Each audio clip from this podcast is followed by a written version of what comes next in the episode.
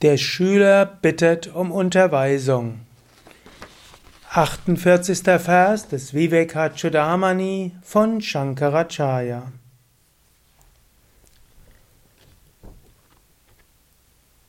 Der Schüler spricht. Höre, bitte, o Meister, die Frage, die ich stellen möchte. Wenn ich die Antwort aus deinem Munde vernommen habe, werde ich zufrieden sein meinen Zweck, mein Ziel erreicht haben. Shishya, der Schüler, spricht Uvacha.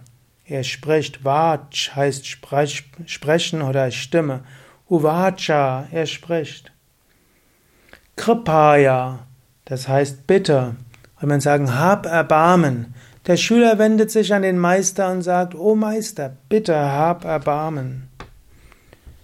Shruyatam, das heißt, höre, es möge gehört werden, bitte höre mir zu. Swamin, das heißt, O Herr, O Meister. Swami ist zum einen ein Mönch, aber Swami ist auch einfach eine Ansprache für einen Meister. Prashna Ayam, diese Frage habe ich jetzt. Kriyate, die stelle ich dir. Yat Uttaram, ich bitte um deine Antwort.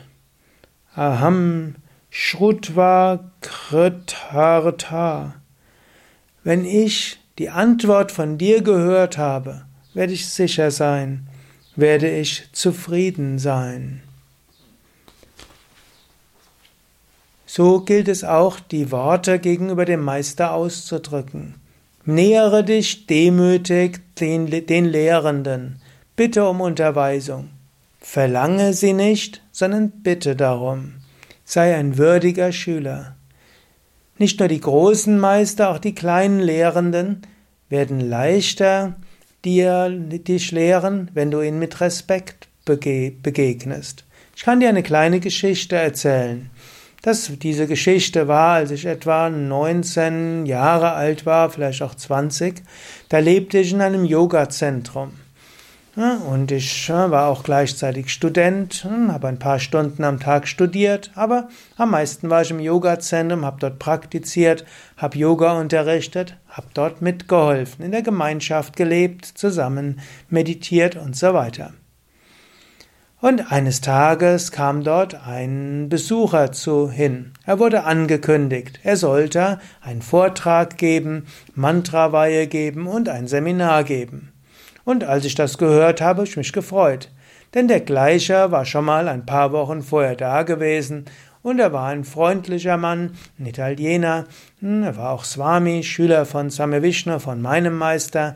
Und er war sehr freundschaftlich mit mir umgegangen. Und ich habe irgendwo gedacht, ja, der ist ja ganz easy. Aber jetzt hieß es, wir müssen ihm ein Zimmer vorbereiten. Vorher hat er einfach in einem Yogaraum geschlafen auf Matratze. Jetzt mussten zwei Leute ihr Zimmer räumen, dass der Swami dort schlafen konnte. Und wir mussten spezielles Essen einkaufen. Vor ein paar Wochen hat er einfach gegessen, was wir gegessen haben. Wir sollten dort spezielles Essen gemacht werden und wir sollten Blumen kaufen und wir sollten mehr, zu mehreren an den Flughafen fahren. Irgendwie habe ich die Welt nicht mehr verstanden.